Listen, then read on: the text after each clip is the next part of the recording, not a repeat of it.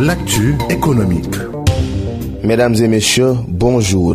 Merci pour votre fidélité à e-business et à e-radio. La dette africaine et les droits de tirage spéciaux. Deux thématiques centrales, objet du sommet France-Afrique de la semaine dernière.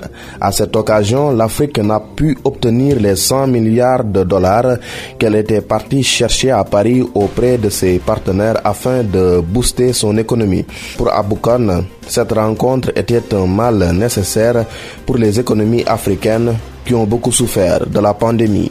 La pandémie a frappé de plein fouet euh, toutes les économies, en particulier les économies africaines.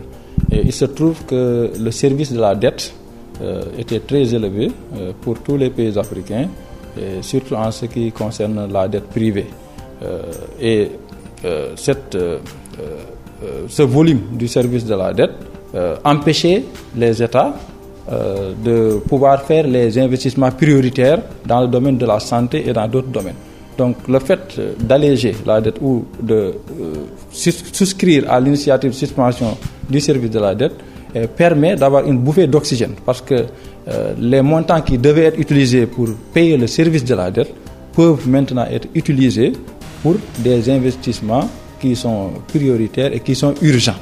Donc c'est ça le sens euh, de faire des moratoires sur le, paiement du, service de la dette. L'importance maintenant que la décision de céder les droits de tirage spéciaux des pays euh, développés à, l'Afrique, c'est que cela euh, nous permet d'avoir une sorte de prêt hein, de la part des pays développés. Parce que nous, nous ne pouvons pas dépasser ce plafond de 34 milliards si on tient compte de notre poids économique. Mais comme nous avons plus d'urgence, il est tout à fait normal que des pays euh, plus développés que nous, qui ont des parts plus importantes, euh, puissent céder. Maintenant, il y a un certain danger quand même à faire recours à ces, ces DTS-là, parce que si l'avantage est certain, en termes de taux d'intérêt, c'est pratiquement faible, il y a quand même un inconvénient qui est lié peut-être euh, à certaines contraintes auxquelles nous devrons faire face, parce qu'il y a des réformes euh, qu'on va nous imposer derrière, même si officiellement les gens ne le disent pas. Les réformes du point de vue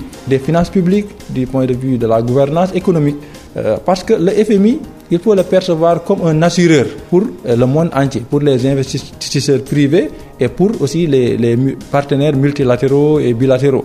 Parce que c'est le FMI qui doit être garant du bon fonctionnement et de la bonne gestion euh, des finances publiques dans les pays pour que l'argent qui est investi en Afrique puisse être remboursé plus tard. Professeur Aboukan, euh, merci. Je rappelle que vous êtes agrégé euh, d'économie et assesseur de la faculté des sciences économiques euh, et de gestion. Merci à vous également, mesdames et messieurs, d'avoir suivi ce rendez-vous économique présenté par Mme Abdougaï Kassé et réalisé par Maxime Sen. À toute fin utile, vous pouvez le réécouter sur www.imedia.sn. e-business revient demain à la même heure dans Dakar Direct, la matinale d'Iradio.